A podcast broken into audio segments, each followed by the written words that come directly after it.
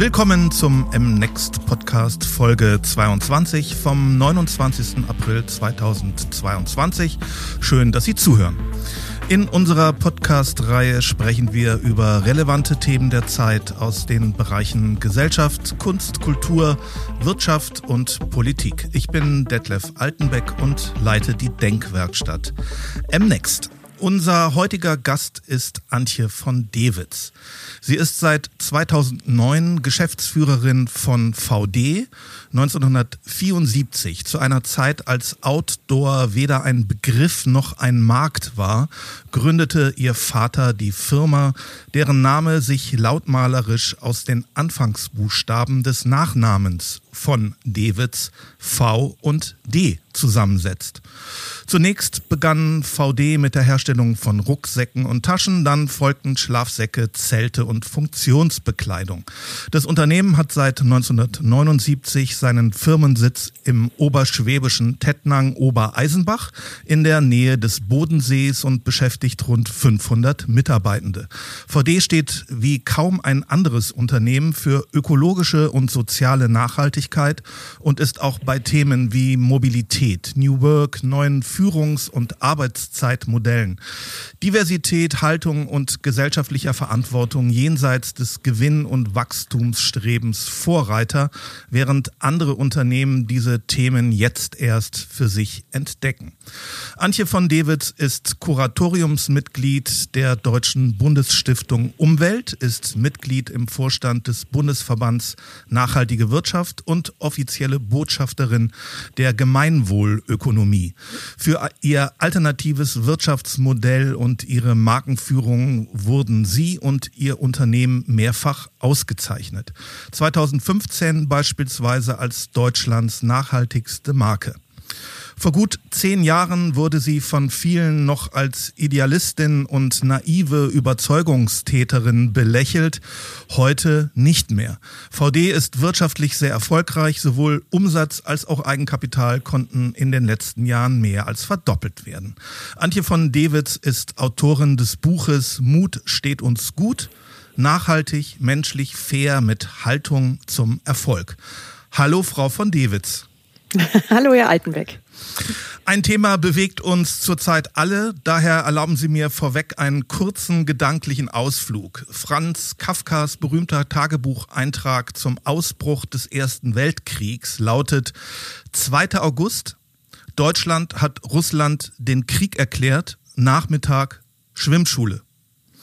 In dieser Notiz überschneiden sich Weltgeschichtliches und Privates. Der Krieg in der Ukraine alarmiert uns seit Wochen. Gleichzeitig gibt es die Notwendigkeit, unseren Alltag zu leben.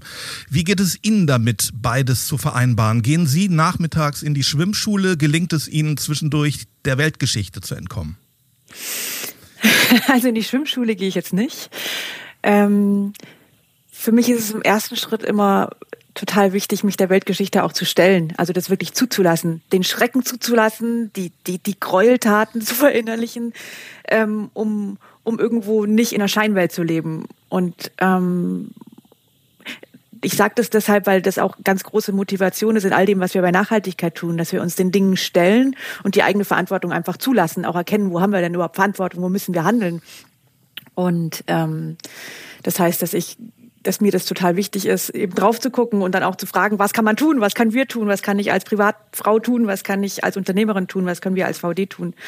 Und da auch entsprechend zu handeln, äh, ob das Solidaritätsaktionen sind oder dass wir ganz, ganz viele Spenden und, und Waren gespendet haben, ob das ist, dass ähm, wir seit äh, sechs Wochen eine ukrainische Mutter mit Kind beherbergen hier bei uns zu Hause, ähm, weil ich glaube, das ist für mich auch ganz wichtig, um ich ziehe da ganz viel psychische Kraft auch raus, quasi wirksam zu sein, das Gefühl zu haben, ich bin jetzt nicht nur, ich gucke jetzt nicht nur ohnmächtig zu, also ja, ich, ich lasse es zu, ich gucke es mir an und ich lasse es zu, dass es grauenhaft ist und dass ich eine Mitverantwortung irgendwo trage, aber dann versuche ich Verantwortung zu übernehmen für meine psychische Gesundheit, zu, nicht zuletzt sozusagen.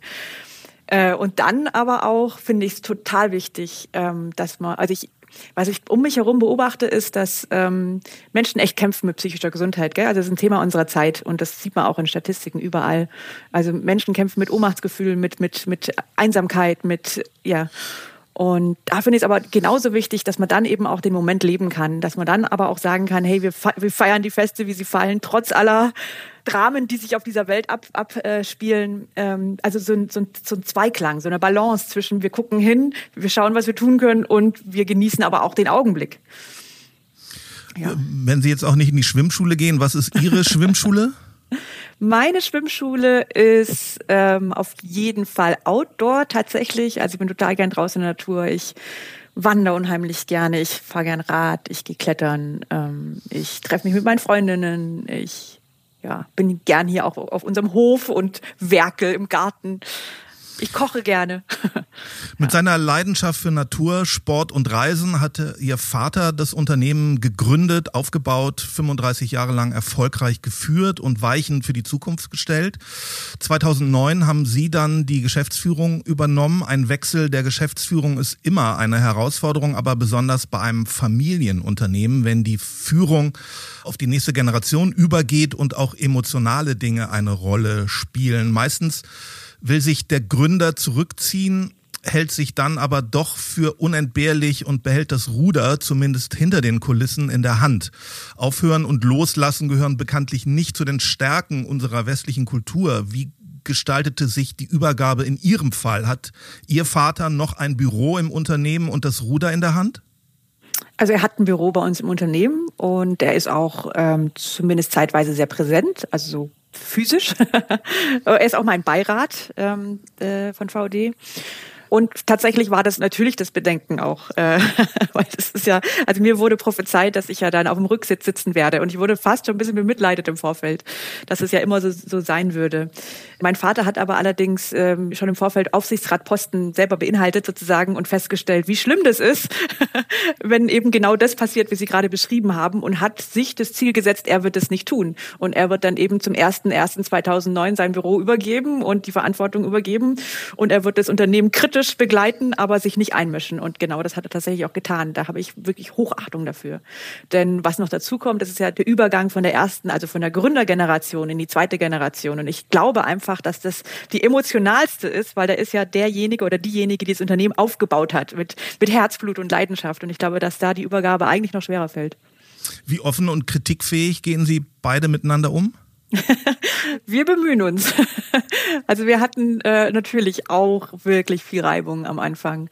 Ähm, das ist, ist einfach kein einfacher Übergang. Ähm, und wir hatten auch keine Begleitung oder so. Das würde ich mir, hätte ich mir im Nachgang gewünscht, weil ich glaube, man muss nicht jede Phase, die vorhersehbar ist, selber erleben, selber durchmachen.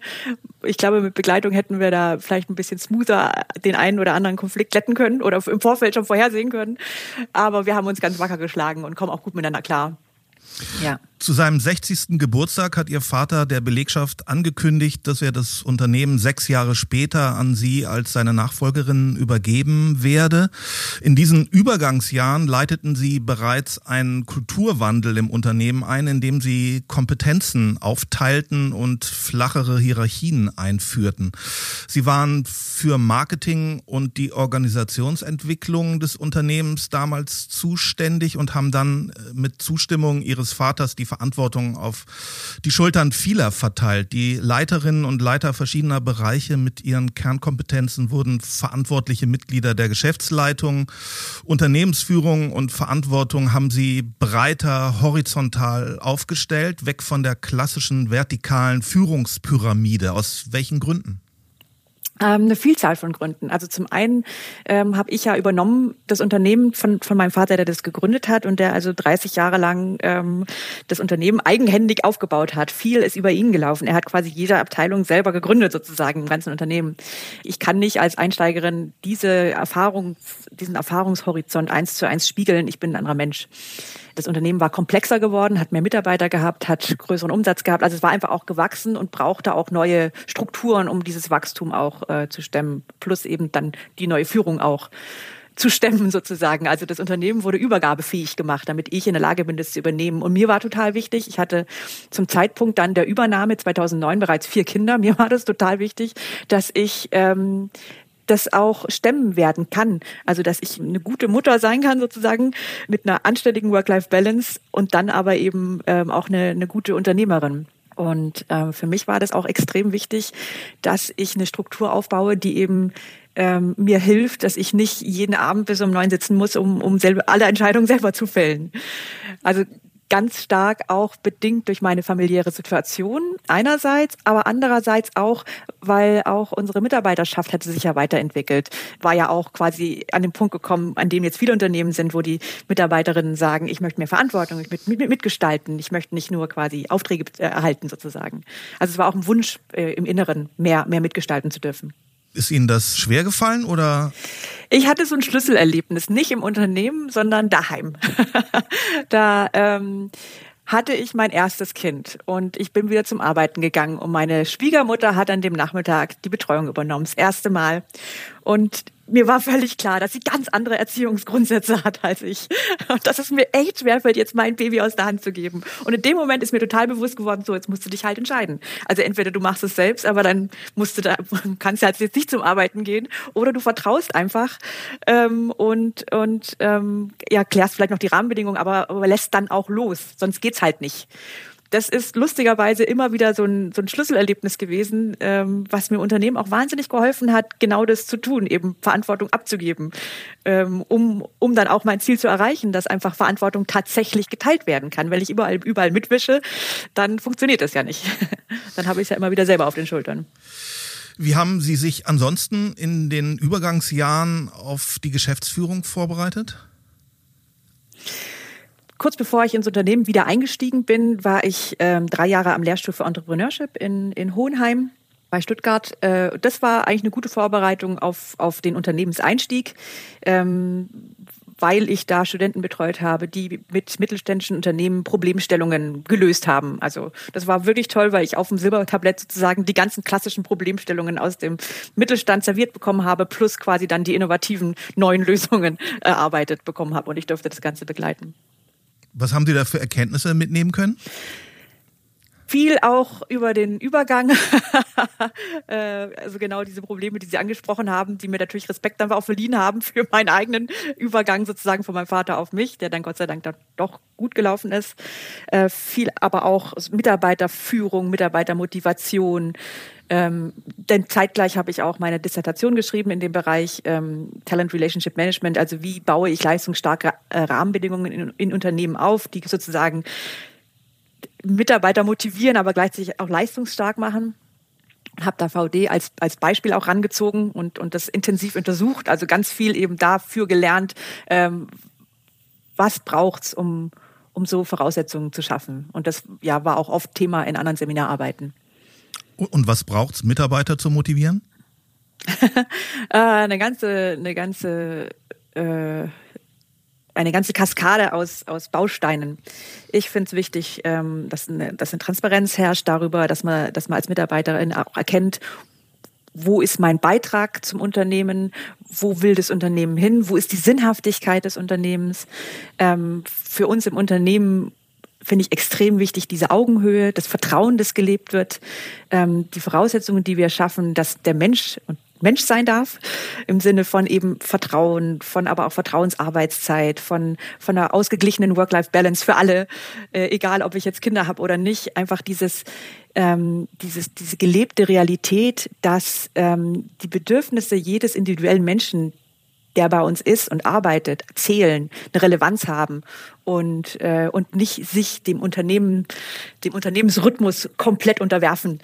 Ähm, das, das ist, glaube ich, fast so eine ganz, ganz wichtige Voraussetzung, weil da schöpft, da ist, da entscheidet sich darüber, so habe ich gelernt, ob Menschen mit ganz viel Energie antreten oder ob die schon von vornherein einfach sich fühlen, als ob sie Werte und Leben sozusagen abgeben an der Unternehmenspforte und dann wieder mit nach Hause nehmen. Und das kostet natürlich Kraft.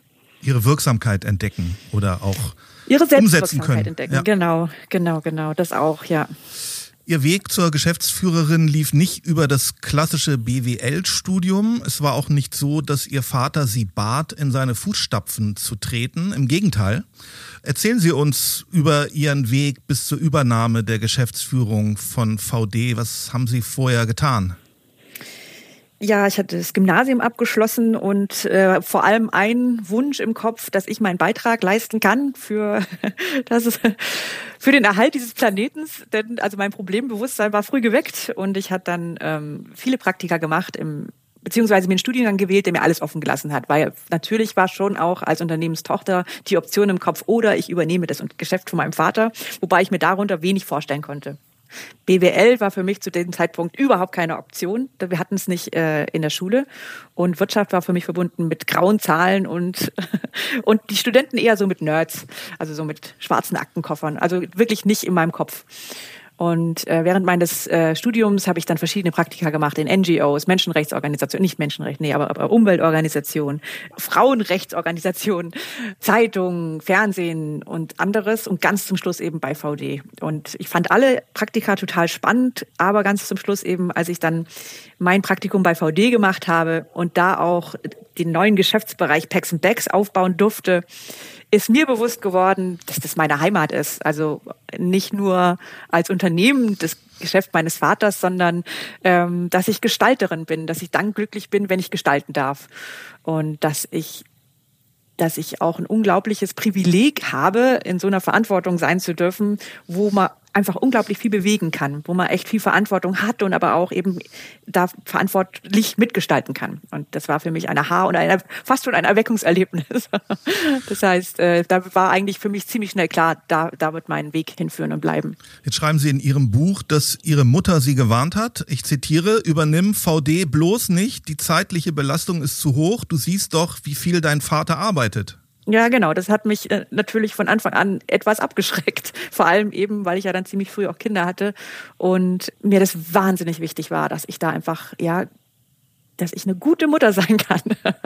Und von daher, jetzt kommen wir wieder sozusagen auf die Eingangsfragen zurück. Von daher war mir das von Anfang an ganz wichtig, eben in, in Rahmenbedingungen im Unternehmen aufzubauen, die mir, aber auch allen anderen Mitarbeiterinnen erlauben, äh, eine, eine anständige Work-Life-Balance zu haben, eine, eine gute Vereinbarkeit von Beruf und Privatleben. Sie wurden da nicht vom Vater angesprochen, sondern Sie haben dann Ihren Vater angesprochen. Das ist ungewöhnlich, oder?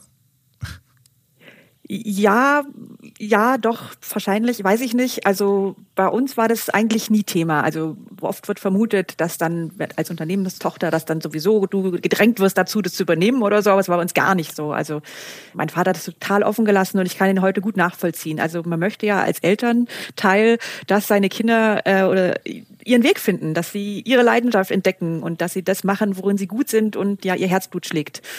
Deshalb hat er, glaube ich, auch nie nie wirklich da jetzt große Züge unternommen, dass, dass da seine Kinder das übernehmen.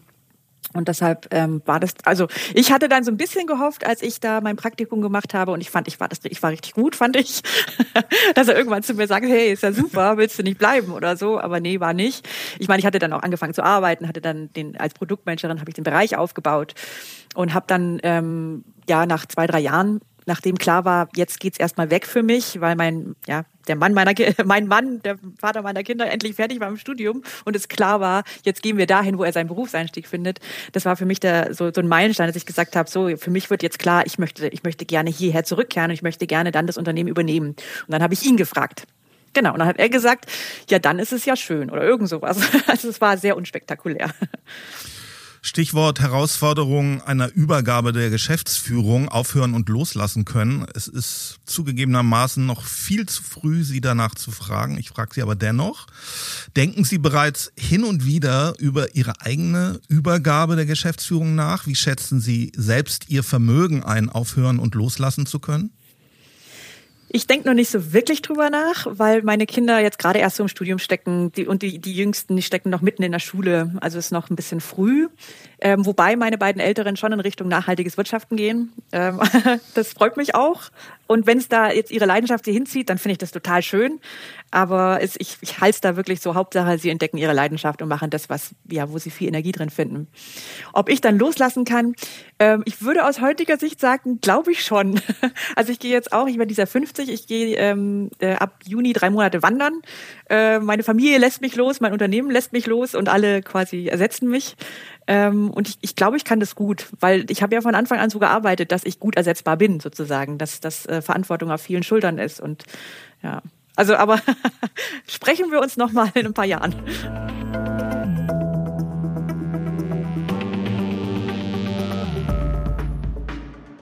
In Ihrem Buch äh, Mut steht uns gut, nachhaltig, menschlich, fair mit Haltung zum Erfolg schreiben Sie, dass Sie als Unternehmerin von Ihrem Vater gelernt haben, Gegebenes in Frage zu stellen, für Ihre Überzeugungen einzutreten und den Mut aufzubringen, manchmal scheinbar Unmögliches zu wagen. Über Ihre Mutter schreiben Sie, sie sei eine naturverbundene, liberale Freidenkerin, die mit einer kritischen Distanz auf das Wirtschaftssystem und damit unweigerlich auch auf das eigene Unternehmen blickte. Das führte häufiger, so schreiben sie, auch zu Diskussionen am Abendbrottisch. Eines Abends rief ihre Mutter beispielsweise Wachstum, Wachstum, Wachstum. Wo soll denn das eigentlich hinführen, wenn alle Unternehmen immer weiter wachsen? Haben Sie von Ihrer Mutter die Kritik zumindest aus Nachhaltigkeitssicht an unserem Wirtschaftssystem übernommen? Ich gebe die Frage Ihrer Mutter an Sie weiter. Wo führt es Ihrer Ansicht nach hin, wenn alle Unternehmen immer weiter wachsen und brauchen wir überhaupt Wachstum? Ja, das ist jetzt eine sehr komplexe Frage, über die wir uns jetzt den ganzen restlichen Podcast unterhalten könnten. Also grundsätzlich bin ich absolut der Meinung meiner Mutter, dass das ähm, schon auch eine Wurzel ist von dem von der Problematik, der wir uns gegenüber sehen, dass ähm, ja unser gesamtes Wirtschaftssystem auf Wachstum ausgerichtet ist und dass Wachs, dass äh, ja alle alle Kennzahlen auf das Wachstum auch ausgerichtet sind. Und du misst dich ja daran, was bemessen wird und du machst dich darin besser. Und ähm, ich finde, Unternehmen werden viel zu wenig daran gemessen äh, in Steuern und in anderen Dingen, wie sie ihre Verantwortung übernehmen, welchen Beitrag sie zum Gemeinwohl leisten, sondern sie werden daran gemessen, an ihrem Umsatz, an ihren finanziellen Kennzahlen. Und die sind auf Wachstum ausgerichtet. Und das Ganze, ja, ähm, ja auch auch die Kennzahlen, wie wir dann den Wohlstand in Ländern wechseln, bemessen, ist ja auch wiederum auf Wachstum aus, ausgelegt und nicht wie in Bhutan beispielsweise auf auf den Glücksfaktor der Menschen oder äh, auf, auf auf eine Art Gemeinwohlbilanz. Wir brauchen tatsächlich andere Kennzahlen, damit wir uns an anderen Dingen in Unternehmen und in der Wirtschaft messen lassen. Und das müsste man eigentlich tatsächlich radikal anpassen. Wir haben zwar eine soziale Marktwirtschaft, aber wir haben nicht so die Instrumente, um die Unternehmen auch an dieser sozialen, und wir müssten sie eigentlich sozial-ökologische Marktwirtschaft benennen, dann auch zu, be zu bemessen. Das, das ist ein Grundübel, denke ich, ähm, an dem man arbeiten muss. Da muss man stärkere Rahmenbedingungen schaffen und da ist VD und, und bin ich auch sehr engagiert drin, dass wir politische Rahmenbedingungen schaffen, wie Lieferkettengesetz, wie, wie, wie andere Dinge, die einerseits Rahmenbedingungen schaffen, aber andererseits eben auch wie so eine Gemeinwohlbilanz, für die, für die ich Botschafterin bin, die ein Unternehmen dann auch daran bemessen und, und ähm, wo, wo man auch gut politische Instrumente aufbauen kann, wie Steuergesetzgebung. Sie lassen VD regelmäßig unter Gesichtspunkten der Gemeinwohlbilanz durchleuchten. Welche Punkte sind da relevant und wie ist das derzeitige Ergebnis?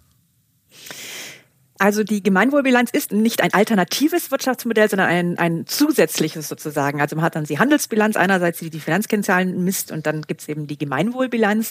Die leitet sich aus, aus dem Verfassungsanspruch her, äh, Eigentum verpflichtet zum Gemeinwohl und äh, definiert dann Gemeinwohl in die demokratischen Werte, soziale Verantwortung, ökologische Verantwortung, demokratische Verantwortung und Solidarität und bricht es runter in Kriterien, ähm, wie übernehme ich diese Verantwortung Verantwortungspunkte gegenüber meinen Kundinnen, gegenüber meinen Mitarbeiterinnen, gegenüber meinen Lieferanten, gegenüber der Gesellschaft und gegenüber meinen Geldgebern.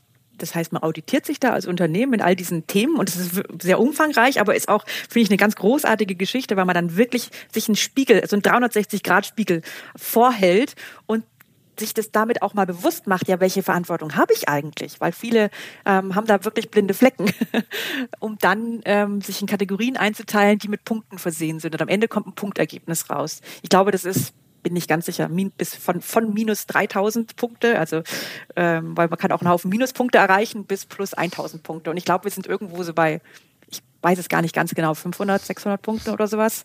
Aber wir, wir machen gerade, wir sind gerade in der neuen Auditierung, also dann dann haben wir es ganz aktuell wieder. Sie fordern beispielsweise Steuersätze, öffentliche Aufträge und Wirtschaftsförderung an die Gemeinwohlbilanz eines Unternehmens knüpfen zu lassen. Auf welche Resonanz stoßen Sie mit dieser Forderung? ja, auf, auf natürlich ganz offene. sind äh, alle Gesetzgebung sind, äh, ist, ist da total dafür.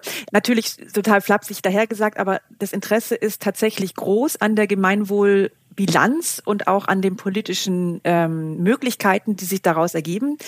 Denn es ist offensichtlich, dass wir ein Problem haben. Also wir, wir betreiben Raubbau an dieser Natur. Im 4.5. ist in diesem Jahr World Overshoot Day, wo wir alle erneuerbaren Ressourcen, die sich in einem Jahr erneuern, verbraucht haben in Deutschland und weltweit ein bisschen später, aber ja, wir, wir stehen vor einer Klimakatastrophe, wir stehen vor einer Artenschutzkatastrophe. Ähm, wir haben überall wirklich große Probleme, die die Wirtschaft mit beeinflusst und, und mitbewirkt. Und ähm, das, ist, das ist allen Regierungen klar, zumindestens äh, unserer Landesregierung, unserer Bundesregierung, als auch der europäischen Regierung. Und von daher ist, bin ich oder VD oft eingeladen als Best Practice, weil wir eben zeigen können, schaut mal, wir wirtschaften anders und wir gehen nicht dabei zugrunde, sondern es funktioniert. Es ist schwierig und es bräuchte andere Rahmenbedingungen, damit es nicht nur Pionieren überlassen ist, die den Mut haben und, und irgendwo auch die Innovationskraft, diesen Weg zu beschreiten, sondern damit es für die Massen tauglich ist. Momentan, das ist meine Message, ist es leichter, Verantwortung zu vermeiden, als Verantwortung ganzheitlich wahrzunehmen. Was ja nach einem gesunden Menschenverstand in der Ausgangssituation dieses Planeten wirklich schlimm ist. Und von daher ist die Offenheit grundsätzlich sehr groß, äh, VD als Best Practice heranzuziehen und auch zuzuhören, was bräuchte es denn. Ich glaube jetzt nicht, dass wir sofort eine Steuergesetzgebung kriegen, die auf die Gemeinwohlbilanz fußt, aber Instrumente davon, also einzelne Aspekte davon, äh, fließen doch jetzt auch immer stärker ein in sowas wie eben Lieferkettengesetz oder ähm, ja, CSR-Richtliniengeschichte und sowas. Ja. Ich möchte das Lieferkettengesetz aufnehmen. Sie haben sich aktiv für die Verabschiedung des deutschen Lieferkettengesetzes eingesetzt, das im Januar 2023 in Kraft tritt. Ich hoffe, ich bin da noch auf dem aktuellen Stand und äh, haben dafür zum Beispiel mit Gerd Müller zusammengearbeitet, dem damaligen Bundesminister für wirtschaftliche Zusammenarbeit und Entwicklung. Wie bewerten Sie das deutsche Lieferkettengesetz? Ist das gelungen? Äh, wo geht das Gesetz nicht weit genug? Ähm, also das hat natürlich viele Schwächen. Ähm, es bezieht sich rein auf soziale Faktoren. Die ganzen Umwelt- oder Klimafaktoren sind da gar nicht enthalten. Es betrifft hauptsächlich große Unternehmen. Ich glaube, es fängt an mit 5000 Mitarbeitern, 3000, geht dann runter. Ich, ja. Wie viel? 3000? 3000, ja. 3000, dann geht's runter nach zwei Jahren oder so auf 1000. Also die ganze, ein Großteil der Textilindustrie der Deutschen ist da zum Beispiel gar nicht enthalten, weil die weniger Mitarbeiter haben, aber extrem prekäre Arbeitsbedingungen weltweit. Und es ist die, der Haftungsbegriff ist auch sehr weich. Ähm, also es gibt viele Ansatzpunkte, warum es kritisch zu betrachten ist. Aber, und, und ich stehe eher, eher auf der Aber-Seite, weil ich das grundsätzlich großartig finde, dass es endlich ein Lieferkettengesetz gibt. Denn auch wenn es jetzt nicht so weitreichend ist, wie es hätte sein können, ist es doch so eine Art Game Changer. Also zum ersten Mal sind Unternehmen verpflichtet, hinzugucken und können nicht mehr sagen, ja, die Lieferkette ist so komplex. Ja, das, also, das ist in der Verantwortung von denen, die das produzieren. Das sind eigene eigene Unternehmer. Das geht ja gar, also das kann ich ja gar nicht. Ähm, und das spürt man jetzt schon. Man darf auch nicht vergessen, dass trotz allem, wenn es auch für groß, nur für Großunternehmen zählt, haben die ja doch wieder auch Zulieferer die ja dann auch, da müssen sie es ja dann auch nachweisen. Das heißt, die Wirkungskette ist größer, als es zunächst erscheint.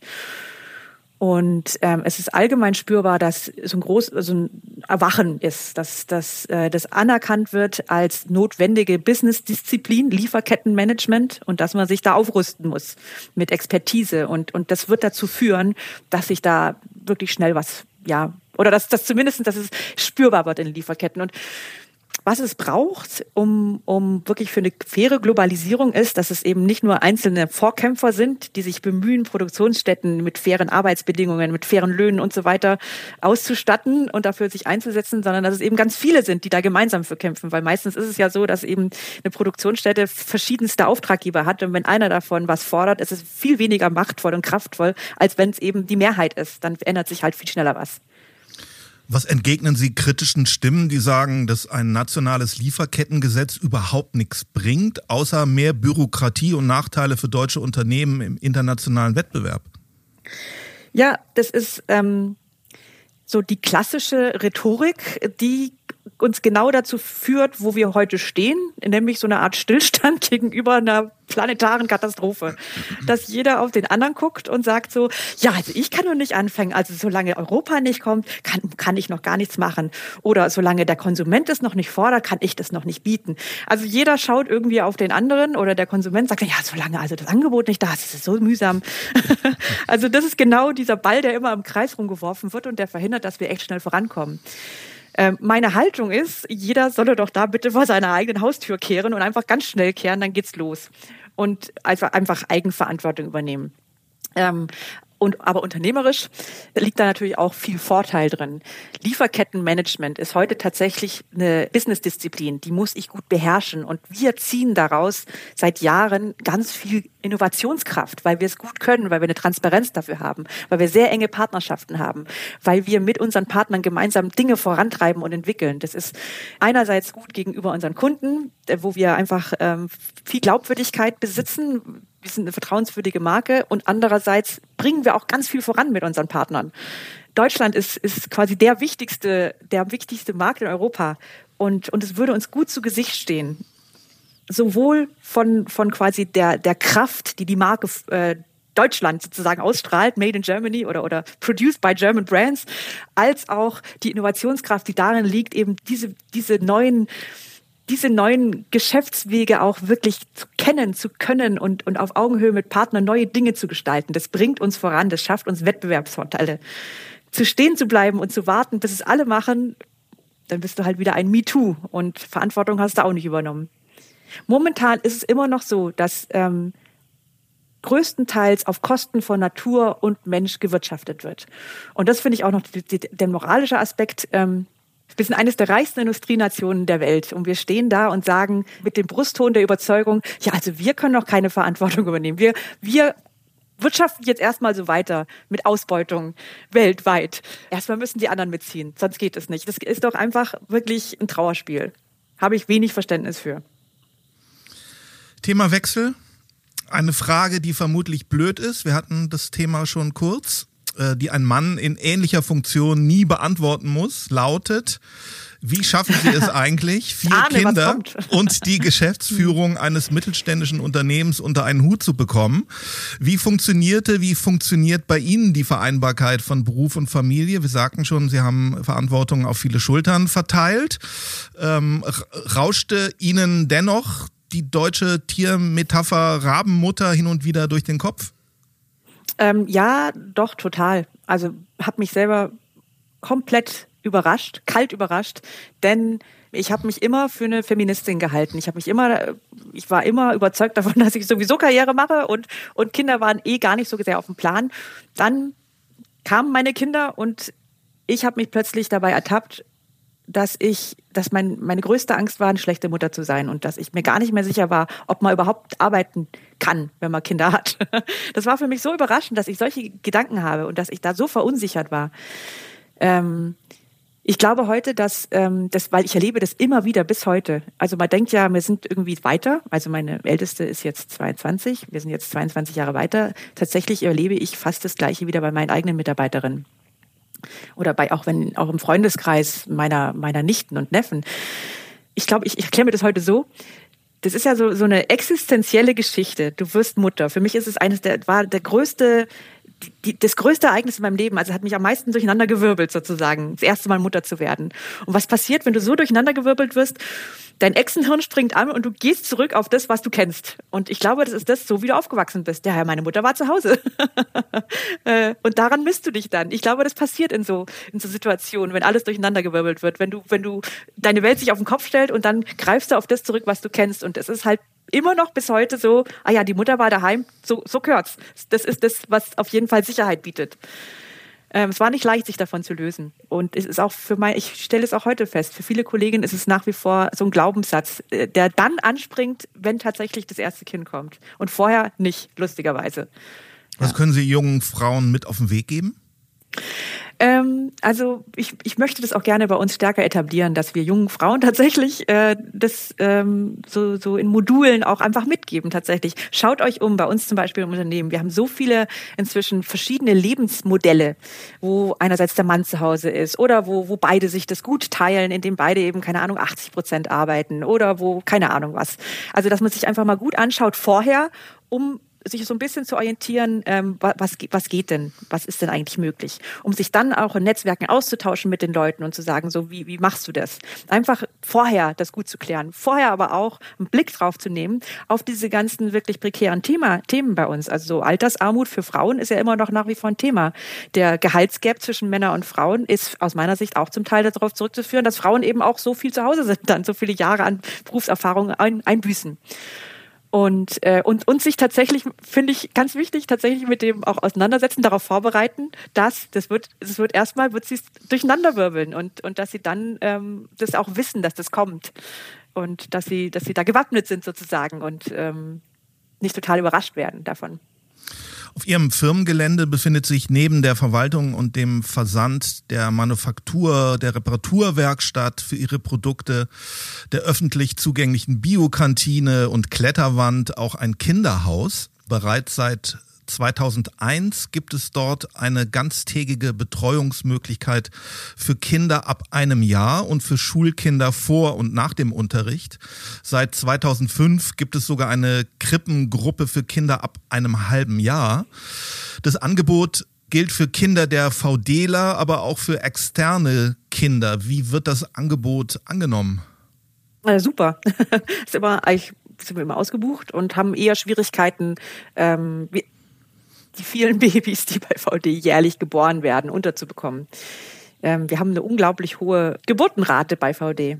Also ich, ich liebe den Vergleich, weil der so unglaublich klingt. 1000 Deutsche, 9,4 Babys, 500 VDler, äh, 25 Babys pro Jahr. 20 bis 25. Wir haben einfach ein unheimlich ja, fruchtbares Unternehmensumfeld sozusagen. Und ähm, das ist tatsächlich aber erst so gestiegen, die Geburtenrate bei VD, seit wir uns extrem mit diesem Thema auseinandersetzen. Also das heißt, indem wir die, die Krippe geschaffen haben, indem wir uns äh, Auditberuf und Familie zertifizieren haben lassen und all diese Themen angepackt haben von äh, Vertrauensarbeitszeit, flexibler Arbeitsort, ähm, Teilzeit auch in Führung oder Führung auch in Teilzeit. Einfach indem oder oder auch abends Abendstunden, dass, dass, dass, dass einfach ab 17 Uhr keine Besprechungen mehr angesetzt werden. All, all diese Themen, die eben aufkommen, um eine gute Vereinbarkeit hinzubekommen. Seitdem wir das angepackt haben und das Kinderhaus etabliert haben, ähm, haben wir ein Kinderreichtum und ähm, der sorgt unter anderem dafür, dass das Kinderhaus immer gut ausgelastet ist äh, erfreulich äh, für VD, äh, aber eigentlich auch schockierend, dass da viel ich, zu wenig ja. getan wird insgesamt. Ich glaube, dass das Kinderhaus nur sozusagen das i-Tüpfelchen noch ist. Also für uns in der ländlichen Region schon wichtig, weil also zumindest vor 20 Jahren gab es ganz, also so gut wie gar nichts, gar keine Möglichkeit, da irgendwie die Kinder zu betreuen zu lassen. Gut, ähm, heute ist da schon mehr, aber nach wie vor sind wir eine wichtige ja, wichtiger Faktor in der regionalen Kinderbetreuung. Ich glaube, dass was noch viel wichtiger ist, ist eben das, was ich auch schon ein bisschen ganz am Anfang versucht habe zu schildern, dass bei uns wirklich viel Mühe da reingeht, Rahmenbedingungen zu schaffen, die den Mensch Mensch sein lassen, äh, die, die, ähm, die eben so eine Autonomität auch gewährleisten den einzelnen Mitarbeitern über ihre Zeiteinteilung, über da, von wo sie arbeiten, von wo aus sie arbeiten, wie sie arbeiten, ähm, viel, viel Energie sozusagen entstehen lässt darüber, dass Mitarbeiterinnen sowohl Inhalte als auch Form ihrer Arbeit mitgestalten können und dann eben gut mit ihrem Leben abgleichen können. Ich glaube, das, ähm, das setzt viel Energie frei, nicht nur fürs Unternehmen, sondern auch sozusagen für die Gestaltung des eigenen Lebens. Gibt es bei Ihnen weibliche Führungskräfte in Teilzeit? Ja, es gibt auch, äh, es gibt weibliche und männliche äh, Führungskräfte in Teilzeit. Das führt uns unweigerlich zum Thema Frauenquote. Die wird seit Jahrzehnten heiß diskutiert. Nach über zehn Jahren freiwilliger Selbstverpflichtung der Wirtschaft hat sich an der Situation allerdings kaum was geändert. Was halten Sie von der Frauenquote? Also ich bin grundsätzlich ein Befürworter der Frauenquote. Ähm, warum? Weil ich finde, dass ähm, dass es mehr, ein bisschen mehr Druck braucht, sozusagen, dass man sich tatsächlich strategisch in Unternehmen mit dieser Frage beschäftigt. Was ich erlebe in Unternehmen ist, dass, dass die Unternehmer sagen, und das glaube ich auch, hey, wir sind total offen und, ähm, aber die wollen nicht die Frauen. Das war bei uns tatsächlich auch so, dass am Anfang, gerade in dieser Phase, als wir das Unternehmen übergabefähig gemacht haben für meine Führung, immer wieder Absagen erhalten haben von Frauen, die gesagt haben, hey, total nett, dass du mich fragst für die Führungsposition, aber nee, weißt du so. Und dann wurden Gründe genannt, wie eben zu lange Arbeitszeit Arbeitszeiten, zu ähm, ja auch vielleicht zu massive Entscheidungsprozesse, dass es ihnen zu forsch, da möchten sie gar nicht in erster Reihe stehen. Ähm, oder oder äh, ja, Teilzeit ist wichtig, möchten sie weiterhin behalten, sie möchten eine gute Work-Life-Balance behalten. Und wir haben ja dann eben 20 Jahre lang das Unternehmen um umgemodelt, das, das schon stark von den Strukturen ausgerichtet war auf das Modell des männlichen Ernährers, der quasi alle Zeit der Welt hat, sich, sich dem Unternehmen zu widmen. Hin eben zu, ähm, ja, zu den, was ich jetzt immer wieder auch geschildert habe. Und das hat ganz viel dazu beigetragen, Rahmenbedingungen zu schaffen, um Frauen auch die Lust darauf zu machen, ähm, Verantwortung zu übernehmen. Also und, und das kann man eben nicht outsourcen, so eine Kulturveränderung in, in die Personalabteilung und sagen, so jetzt stellt man mehr Frauen für die Führung ein. Und ich denke, dass das bei, in deutschen Unternehmen immer noch einfach ein wichtiger Faktor ist, die Rahmenbedingungen zu schaffen. Immer wichtiger auch für Männer, für moderne Männer, aber eben klassischerweise noch stärker fast für die Frauen. Ähm, aus der Perspektive bin ich für eine Frauenquote, ähm, um, um, um diesen Druck zu erzeugen. Ähm, andererseits sage ich auch aus unternehmerischer Sicht, ich brauche ja diverse Teams. Ich brauche ja die weiblichen Führungskräfte. Ich brauche doch die Vielfalt in Entscheidungsprozessen. Also aus unternehmerischer Sicht denke ich, müsste es für jede Unternehmen an erster Stelle stehen, darf alles dafür zu tun, dass ich eben attraktiv bin für eine möglichst diverse Führungsmannschaft und alles dafür zu tun. Ja, und dann auch, auch noch aus, aus volkswirtschaftlicher Sicht. Also wir haben ähm, Altersarmut bei Frauen. Wir haben diesen Gehaltsgap. Wir haben immer noch ähm, Verantwortung in so vielen Bereichen, unternehmerisch, aber auch politisch, äh, an Universitäten und so weiter, wo einfach Frauen nicht die gleiche Verantwortung übernehmen wie Männer. Das ist nicht gut, das ist auch nicht fair und das macht auch nicht so viel Sinn. Ähm, von daher, ja, Frauenquote also eine, eine, eine ordentlich eingeführte Frauenquote, eine, die dann auch Raum lässt sozusagen und, und das in Stufen macht und so, äh, so dass es erreichbar ist eben, ja.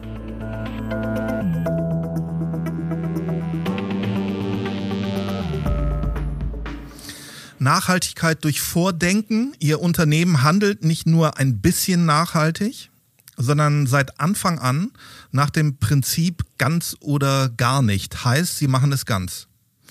Bereits äh, seit zehn Jahren ist VD am deutschen Standort klimaneutral. Es gibt ein internes Nachhaltigkeitsteam aus Mitarbeitenden verschiedener Unternehmensbereiche bei Ihnen, das das Bewusstsein der Mitarbeitenden für Nachhaltigkeit schärft. Was tun Sie konkret zunächst mal intern in Ihrem Unternehmen im Hinblick auf Nachhaltigkeit? Also, ähm, genau, wir hatten uns dann eben darauf entschieden, das ganz zu machen, weil bevor 2009 haben wir Nachhaltigkeit in Projektform gehabt und dann festgestellt, okay, wir, äh, wir erreichen damit nicht die Reichweite, der Kunde sieht gar nicht, was wir tun, wir schaffen damit keinen Mehrwert für die Marke, für die Natur, wir schaffen eigentlich nur Mehrkosten, Mehraufwand und Frust. Also ganz. Wir übernehmen einfach ganzheitlich Verantwortung. Wir haben angefangen und deshalb haben wir auch mit Managementsystemen angefangen, wie zum Beispiel am Standort haben wir EMAS eingeführt. Mit EMAS European Management Audit Team, misst du alle Verbräuche, die du hast am Standort, Verbräuche in Emissionen, um dann zu wissen, nach dem Prinzip, miss es oder vergiss es, ja, wo muss ich denn anfangen?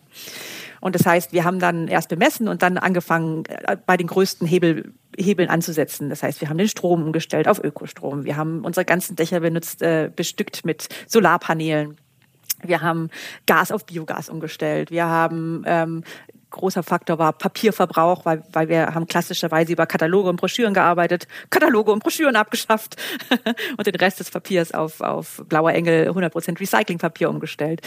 Wir haben ähm, festgestellt, dass überraschend für uns der drittgrößte Faktor die Mobilität war, weil wir wohnen auf, wir sind auf dem Dorf, jeder Mitarbeiter, jede Mitarbeiterin hat eigenes Auto.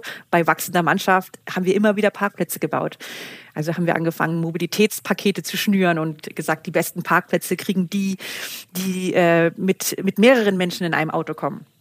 Wir schaffen auch Parkplätze ab. Wir hatten im Inneren unseres Unternehmenskomplexes ist so eine Art Campus, aber der war eigentlich mit 60 Parkplätzen belegt. Und gesagt, okay, wir, wir machen jetzt alles, damit Menschen vom Auto auf Fahrräder oder, oder oder auf Busse oder so steigen ähm, oder sich die Autos teilen und dann vier Jahre später schaffen wir diese Parkplätze ab im Inneren des Unternehmens und begrünen das und schaffen da ähm, eine Kletterwand und, und einfach ja schöne, schöne Fläche zum Begegnen, eine Art Campus ähm, haben dann in diesem Spirit angefangen, ähm, überdachte Parkplätze für Bikes zu bauen, haben uns in E-Bike-Pool aufgebaut, damit Menschen wieder leichter aufs Fahrrad steigen können. Das war uns sehr hügelig ähm, und einfach so das, den, ja, das, das Gefühl dafür kriegen, wie ist es denn mit dem Fahrrad zur Arbeit zu fahren. Haben überdachte Duschen gebaut, äh, nicht überdachte Duschen, haben dezentrale Duschen gebaut, überall an den Arbeitsplätzen, weil daran scheitert es dann auch oft, dass die Leute sagen, ja, da bin ich ja verschwitzt und ähm, haben es bis heute geschafft, dass, sie, dass unsere Mitarbeiterinnen 80.000 Kilometer im Jahr Rad fahren zur Arbeit. Was echt, was ich total gigantisch finde, das ist fast zweimal um die Welt. Ähm, ja, mit lauter solchen Maßnahmen haben wir, das war, das ist echt ein großes Thema, was uns bis heute gut begleitet. Dann natürlich die ganzen Themen, wie die Sie auch schon genannt haben, Biokantine, ähm, wo regional und, und biologisch gekocht wird. Ähm, zurzeit auch seit vielen, vielen Monaten ausschließlich vegan und vegetarisch, um da noch den Klimabeitrag zu leisten. Ähm, haben Biodiversitätskonzept am Standort mit ähm, ach mit ganz vielen ja schönen Maßnahmen. Es, es grünt und blüht und summt und brummt und zwitschert bei uns am Standort durch die ganzen Maßnahmen. Ja, ich könnte jetzt einfach ewig so weitermachen. Wir haben ganz viel einfach am Standort. Also ja, traumhaft. Ich frage mich, äh, wie haben Sie das geschafft, Ihre Mitarbeitenden da in all diesen Punkten mitzunehmen?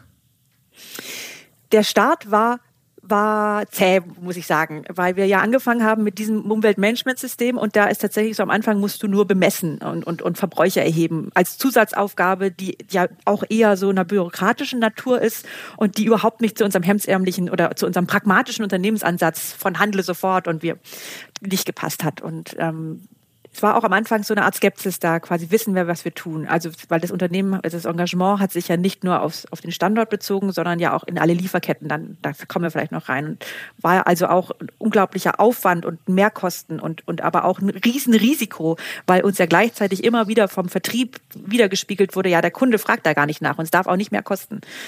Also von daher war auch so eine Angst, Art Angst davor, wissen wir eigentlich, was wir tun. Und diese Maßnahmen am Standort waren letztendlich dann, als sie dann in die Umsetzung kam, der Schlüssel eigentlich dafür, unsere Mitarbeiterinnen davon zu überzeugen, und, und, und sozusagen die Skepsis und teilweise auch den Zynismus abzulegen. Denn, ähm, also, weil wir eben so Sachen auch angepackt haben, die auch immer so ein Dorn im Auge waren. Weißt du, so, ja, sie kümmern sie sich um Lieferketten, aber hier kriegen sie noch nicht mal die Mülltrennung hin. Also, dass wir die Mülltrennung endlich ordentlich geregelt haben, dass wir beispielsweise den Kaffee umgestellt haben. Also, so kleine Maßnahmen, über die man sonst stolpert, wenn man sagt, ja, nachhaltig wollen sie sein und hier haben sie immer noch so ein Aldi-Kaffee oder so, keine Ahnung. Ähm, was ich wichtig finde, ist am, am Standort dass Mitarbeiterinnen in der Lage sind, zu erkennen oder beziehungsweise zu erleben, was Nachhaltigkeit eigentlich bedeutet, dass es Lebensqualität ist. Dass es, dass es was ist, was, was sich einfach auch gut anfühlt, was gut schmeckt, was sinnhaft ist, was, ähm, was es miteinander stärkt. Und das ist halt sehr erlebbar in solchen Themen eben wie, wie diese ganze, dass so viele Leute aufs, das Fahrrad für sich entdeckt haben, dass, dass, dass wir eine Biokantine haben mit einfach köstlichem Essen, ähm, dass, dass wir das Unternehmen auch umgebaut haben ähm, und dann auch Nachhaltigkeitszertifizieren haben lassen, wo, und da ist eben auch immer der Aspekt ähm, des, dass, dass der Mensch im Mittelpunkt steht, dass es angenehm ist, vom Licht her, vom, vom, vom Schall her, vom Klang her, dass man sich einfach wohlfühlt und dass, dass das eben Teil der Lebensqualität ist und das Teil der Nachhaltigkeit ist und dass da eben auch die Kraft herkommt und die Überzeugung, das meinen die ernst und es fühlt sich gut an und es lohnt sich, sich dafür einzusetzen. Das war ein wichtiger Teil dessen, dass wir die Mitarbeiterinnen dafür gewonnen haben sind wir wieder bei ganz oder gar nicht, wo ja viele Unternehmen jetzt versuchen, eben nachhaltiger zu sein, aber eben nicht ganz. Ja, es, ähm, das ist ja ein sehr, wir haben ja sehr einen systemhaften Ansatz. Ähm, und, und der, der funktioniert auch deshalb so gut, weil er eben systemisch ist. wir, wir haben oft Mehrkosten auf dem einzelnen Produkt, weil eben nachhaltige Materialien mehr kosten, weil Audits, Zertifizierung mehr kosten, weil die Experten mehr kosten, die wir dafür brauchen und so weiter. Und, und dann, wenn du im klassischen Wirtschaften kommst und das anschaust, sagst du, ja, das geht ja nicht. Also auf dem Produkt, das kostet ja jetzt mehr und das das kauft der Konsument, der zahlt nicht so dafür, dann kann das ja nicht, kann das ja nicht funktionieren. Also siehst du, geht nicht. Äh, und wenn ich aber systemisch rangehe, dann ähm, haben wir erlebt, okay, ja, auf einem einzelnen Produkt ist es sehr oft sehr schwierig, aber ähm, beispielsweise haben wir es geschafft, dadurch eine attraktivere Marke zu werden, eine, eine sehr nachgefragte Marke. Wir haben ähm, mehr Kunden dadurch gewonnen, wir sind stärker gewachsen, wir, wir konnten über das Wachstum teilweise Mehrkosten finanzieren. Wir haben kaum Fluktuationen. Hier ist ein großer Arbeitskräftemangel hier in der Bodenseeregion. Wir schaffen es aber immer wieder eben neue Leute, neue tolle Leute zu gewinnen wir, wir sind unglaublich innovativ geworden über den Weg und, und ja und so weiter und so weiter. Also nur wenn ich systemhaft angehe, kann ich dann auch wieder aus allen Perspektiven Vorteile auch rausziehen. Wenn ich nur auf die eine Perspektive gucke, dann funktioniert es halt oft nicht, weil ja. VD hat ein eigenes Recycling-Netzwerk geschaffen. Die Produkte können nach Gebrauch an den Fachhändler zurückgegeben werden. Sie achten auf eine sortenreine Produktentwicklung und darauf, dass Rohstoffe im Kreislauf bleiben. Darüber hinaus appellieren sie an ein bewusstes Konsumverhalten ihrer Kunden, regen an, weniger neu zu kaufen, die Produkte möglichst lange zu gebrauchen und arbeiten dafür intensiv an der Langlebigkeit ihrer Produkte. Es gibt einen Reparaturservice und auch einen Mietservice von Produkten von ihnen. Ökologisch alles sehr sinnvoll, aber auch ökonomisch. Ihr freiwilliges Engagement bringt ihnen klare Nachteile. Nachhaltigkeit hat ihren Preis. Man könnte fragen, was bringt es VD eigentlich, diesen Weg zu gehen, außer Mehrkosten und Mehraufwand? Man kann aber auch fragen, kann es sich ein Unternehmen heute noch leisten, nicht nachhaltig zu sein? Ähm, jetzt muss ich ganz kurz sagen, bei der Frage, die Sie gerade gestellt haben, der allererste Teil, der stimmt ja nicht. Wir hatten das. Wir hatten das Ecolog Recycling Netzwerk 1994 okay. und haben es dann abgeschafft, weil eben, eben nicht der Kreislauf geschlossen wurde, weil gebrauchte Ware nicht zurückkam. Das heißt, in, in dem, wie bauen wir aus heutiger Sicht einen neuen Kreislauf auf? Da stehen wir wieder von neuem, weil es damals eben nie ins Laufen kam. Aber alles andere hat gestimmt. Okay. Und wie, wie würde ich die Frage heute beurteilen? Ähm, ja, sowohl als auch. Also zum einen ist die Frage berechtigt, wie geht es überhaupt? Und es geht schon so, weil wir es halt ganzheitlich machen, Pionier sind, Mut haben und wirklich innovativ, ja, sehr innovativ daran gehen. Deshalb kämpfe ich und VD für Rahmenbedingungen, die das nicht nur dem, dieses Spielfeld nicht nur den Pionieren überlässt, die nachhaltiges Wirtschaften eben nicht abstrafen, sondern belohnen.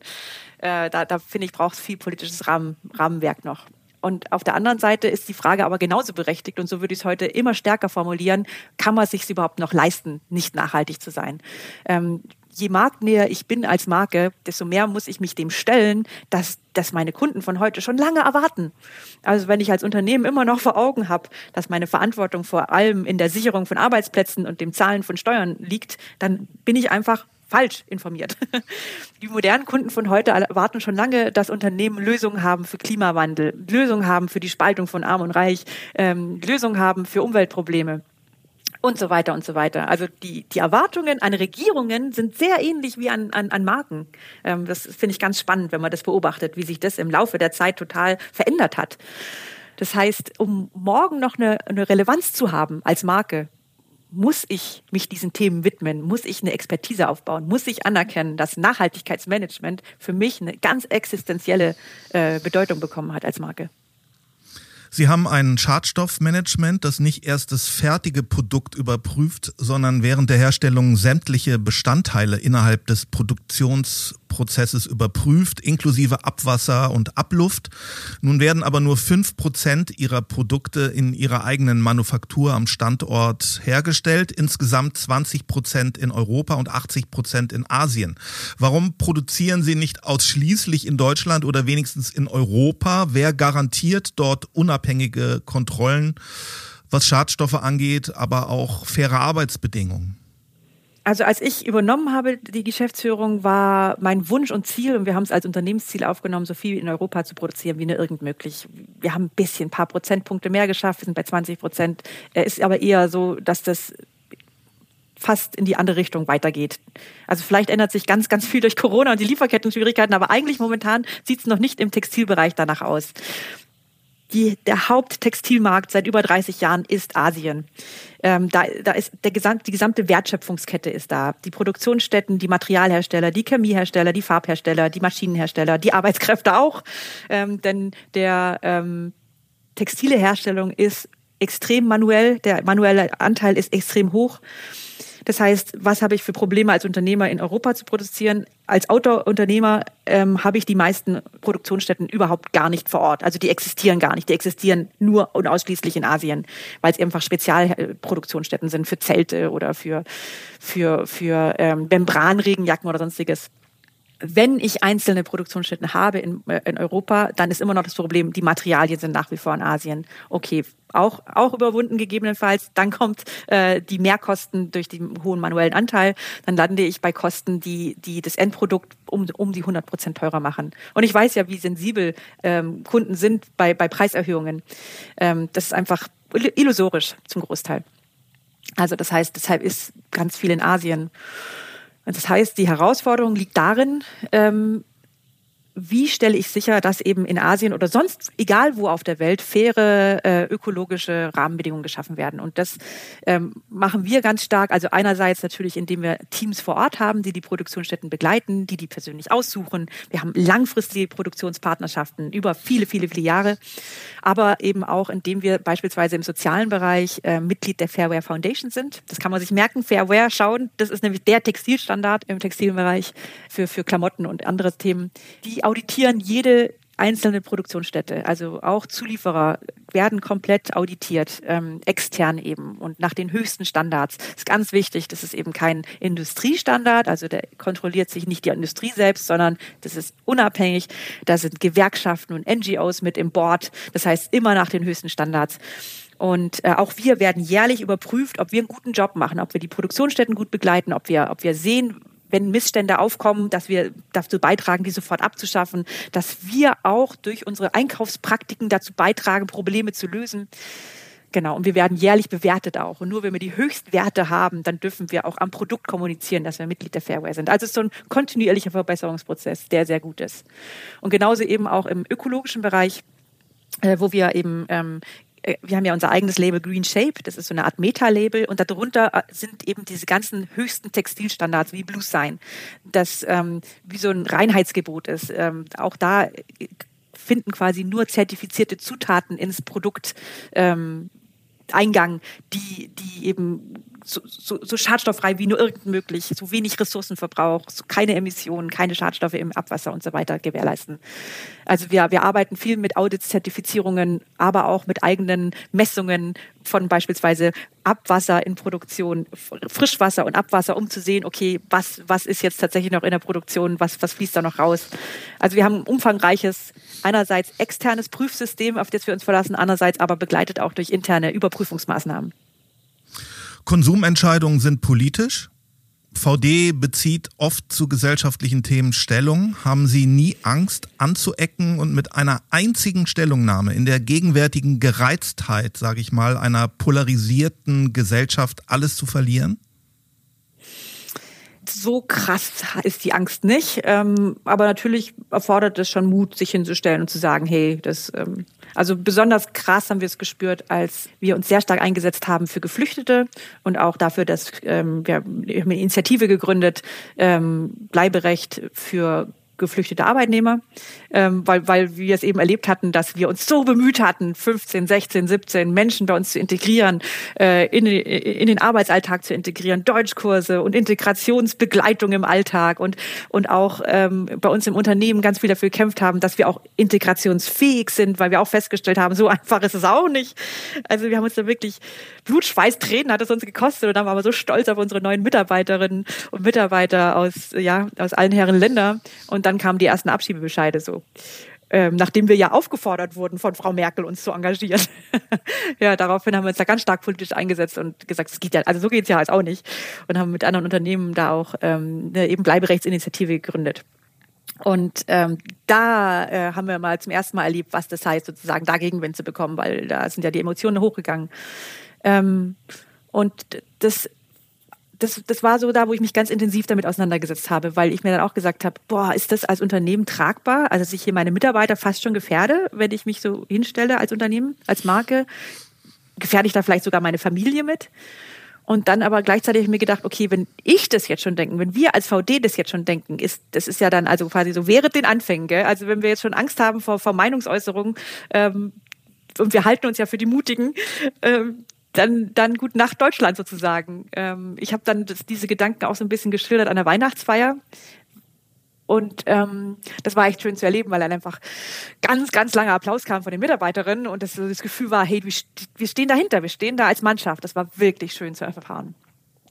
Warum setzen wir uns überhaupt politisch ein? Ich habe das ein bisschen, glaube ich, schon im Laufe des Gesprächs gesagt. Ja, wir brauchen einfach Rahmenbedingungen, die mehr, mehr Verantwortung fordern.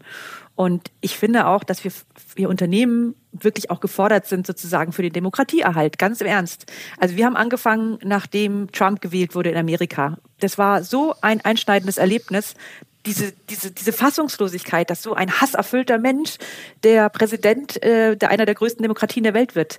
Ähm, und da war dieses Gefühl ganz stark und es zieht sich bis heute durch. Jeder muss jetzt hier Verantwortung mit übernehmen. Und Unternehmen sind, finde ich, ganz, ganz wichtige Garanten einer, einer freien, demokratischen Welt sozusagen. Dass wir einfach einstehen für demokratische Werte und einstehen und Haltung zeigen. Weil ähm, die schweigende Mehrheit, die die macht erst solche Entwicklungen möglich und dass wir eben nicht zur schweigenden Mehrheit ge gehören, sondern für unsere Werte dastehen. Und ja, wir erleben Gegenwind immer wieder, aber wir erleben eben auch, dass das ganz vielen Menschen auch gut tut und, und wie so eine Art Hoffnungsanker wirkt. So, ah, oh, genau. Also wo man spürt, die halten sich auch ein Stück weit daran fest.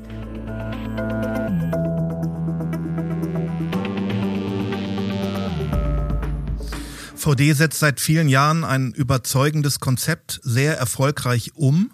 Warum machen Sie eigentlich nicht mehr Werbung, damit mehr Menschen das auch mitbekommen?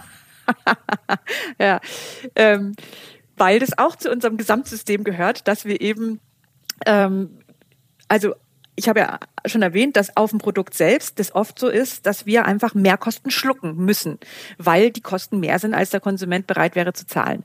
Und zu unserem Gesamtweg gehört, dass wir dann eben ähm, nicht so viel Geld für Marketing haben. da, wo andere Leute große Kampagnen machen, sagen wir, gut, das Geld brauchen wir für unseren nachhaltigen Weg.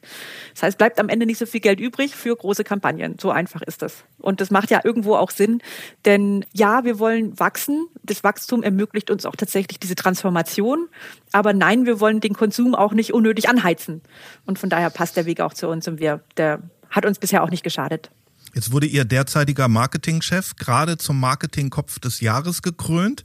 Welchen Stellenwert, welche Ziele hat das Marketing bei VD? Was ist Ihrer Überzeugung nach wichtig, damit Marketing zum Erfolg führt? Oder brauchen wir gar kein Marketing?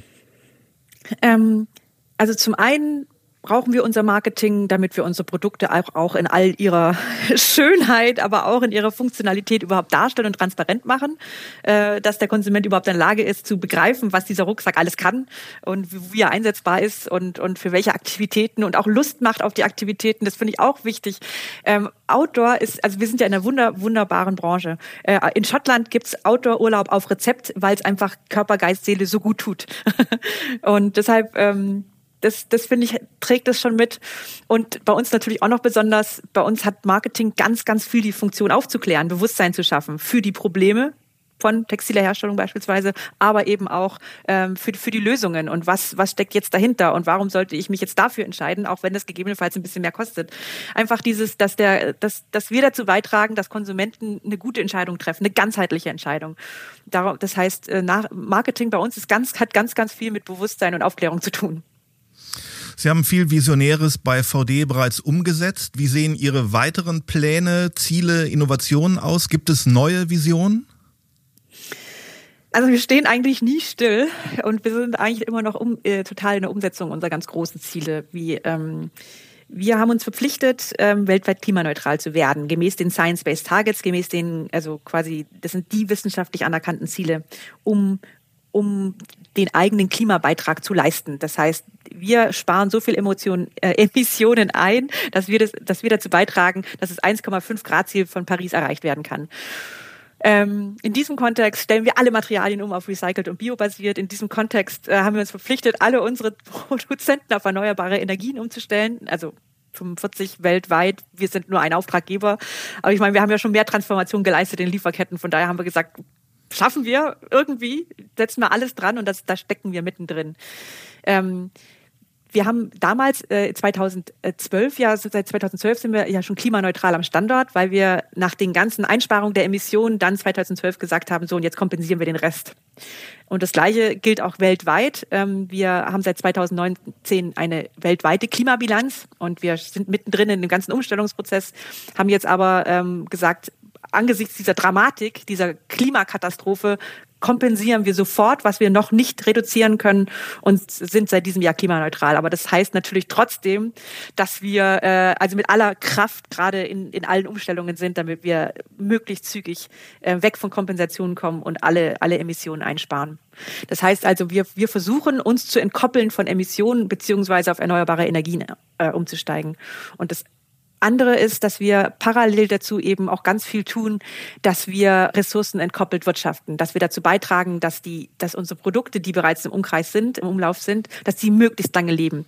Also, dass wir da Reparatur einerseits, aber auch indem wir unser, unser Mietmodell professionalisieren, so dass es einfach immer leichter möglich ist, VD-Produkte auch zu mieten oder indem wir eben neue Dienstleistungen aufbauen, wie jetzt vor zwei Jahren unsere VD Academy, die komplett Ressourcen neutral wirtschaftet, indem sie nämlich andere Unternehmen dabei berät und begleitet, selber selber sich auf den nachhaltigen Weg zu begeben, selber quasi sich zu transformieren, selber den eigenen Klimabeitrag zu leisten.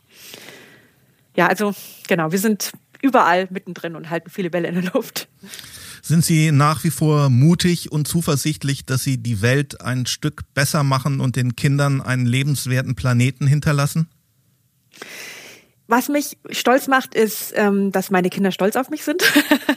das also quasi ein Lebensziel ist erreicht, ähm, weil meine Kinder sind sehr kritisch und alle alle ernähren sich vegan ähm, seit Jahren schon ähm, und dass dass sie das gut finden, was ich mache und was VD macht und dass sie das anerkennen, dass dass wir uns wirklich bemühen, das erfüllt mich auf jeden Fall schon mal mit Befriedigung.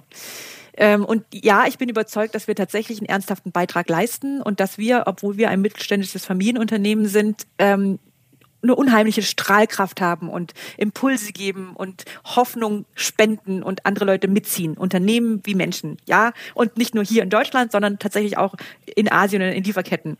Ähm, das macht mich stolz. Ob das ausreicht, diesen ganzen Planeten zu einem lebenswerten äh, Ort zu, zu bewahren, ähm, also unseren Beitrag leisten wir und deshalb freuen wir uns ja über jeden, der mitkämpft. ja. Lesen Sie das Buch unseres heutigen Gastes Mut steht uns gut, nachhaltig, menschlich, fair mit Haltung zum Erfolg. Herzlichen Dank für das Gespräch, Antje von Dewitz. Dankeschön. Dankeschön, Herr Altenbeck. Ich hoffe, wir konnten Sie zum Mitdenken anregen und Ihre Erkenntnisse vermehren. Wenn Ihnen die Folge gefallen hat, dann abonnieren Sie unseren monatlichen Podcast. Über Weiterempfehlungen, Kritik, Anregungen, Kommentare und Likes auf allen Plattformen und auf unserer Homepage mnextmarbet.com freuen wir uns. Danke fürs Zuhören. Bis zum nächsten Mal.